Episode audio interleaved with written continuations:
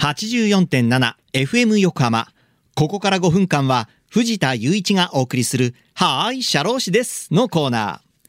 神奈川県社会保険労務士会から社労士さんをお迎えして、様々な労務にまつわることや相談に楽しくわかりやすく解説していただきます。9月の社労士さんは川崎北支部林文則さんです。林さん今週もよろしくお願いします。はい、社労士の林です。よろしくお願いします。さて、今月は10月に行われる法改正についてのお話を伺ってきていますが、今週はついに最後となる育児・介護休業法のこのポイントについて教えていただきたいと思います。お願いしまあす。はい、えー大きく2つの改正があります。はい。1つ目が、えー出生時育児休業、いわゆる産後パパ育休の制度の創設です。はい。えーそして2つ目が育児休業の分割取得が可能になったことです。では、まずこの産後パパ育休の内容について教えていただけますか？はい。えー共働き世帯が増えている中、育休の取得率でいうと、女性が8割台で推移しているのに対しまして、えー男性の取得は増加傾向ではありますが、あ令和2年度の調査でえー13%弱とおまだ低い水準です。低いですね、確かに。そうですね。えそこでえ男性のお育児休業取得促進のためえ出産直後のお妻の大変な時期においてえ柔軟で取りやすい育休の枠組みとしてはい。え産後パパ育休の制度が創設されました。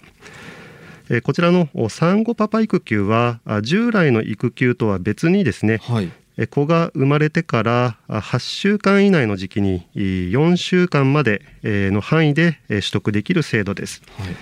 え産後パパ育休を利用するにはあ基本的には利用開始の2週間前までに会社に申し出れば良いことになっています。えこれまでの育休もお別に取れますので、え例えば産後パパ育休を取得した後ではい。え一旦会社に復職してえその後一定期間経過後に再びえー従来の育休を取ることもできます別で取れるんですね。そうですね。えさらにですね、えー産後パパ育休ではあ会社と労働者の代表が労使協定を結ぶことによってえあらかじめ労働者本人があ合意した範囲に限ってえ休業期間中にですねえ一部就業することも可能な制度になっています。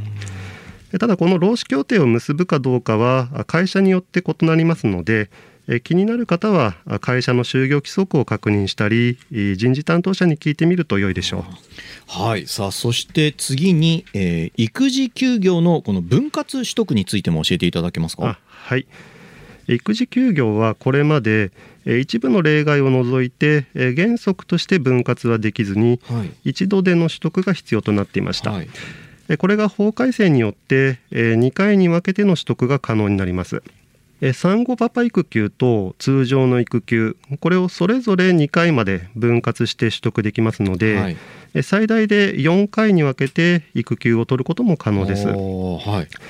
また保育園に入園できない場合などに1歳とか1歳半を超えて育休を取得する場合の育休開始日が柔軟に認められるようにもなりましたので、え父親と母親があそれぞれの職場の状況などに応じてですねえ何度か交代して育休を取るなどお制度上かなり柔軟な利用が可能になったんではないでしょうか。うんよりなんか取りやすくねなった感じしますね。これねそうですね。まあ、最大で4回育休が取得できるようになるということですから、まあ、これ大きな改正ですよね。そうですね。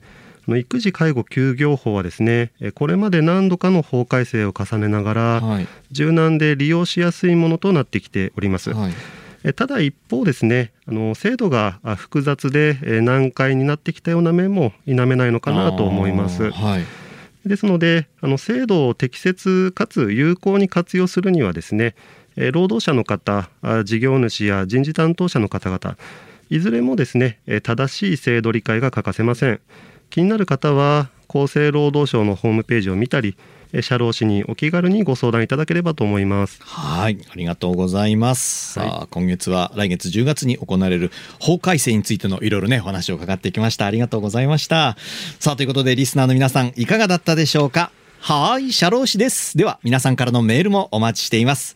社労士さんに聞いてみたいことや、このコーナーへの感想もお待ちしています。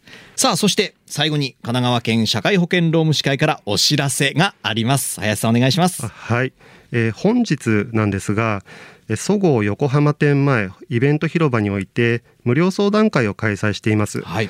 えー本日17時30分までとなっていますえー年金労働問題についてのご相談を受け付けていますえー神奈川県社会保険労務士会公式キャラクター社労士とお皆様のお越しをお待ちしておりますはい。まさに今、放送中も相談受け付けてるんじゃないですかね。似合ってるんじゃないですかね。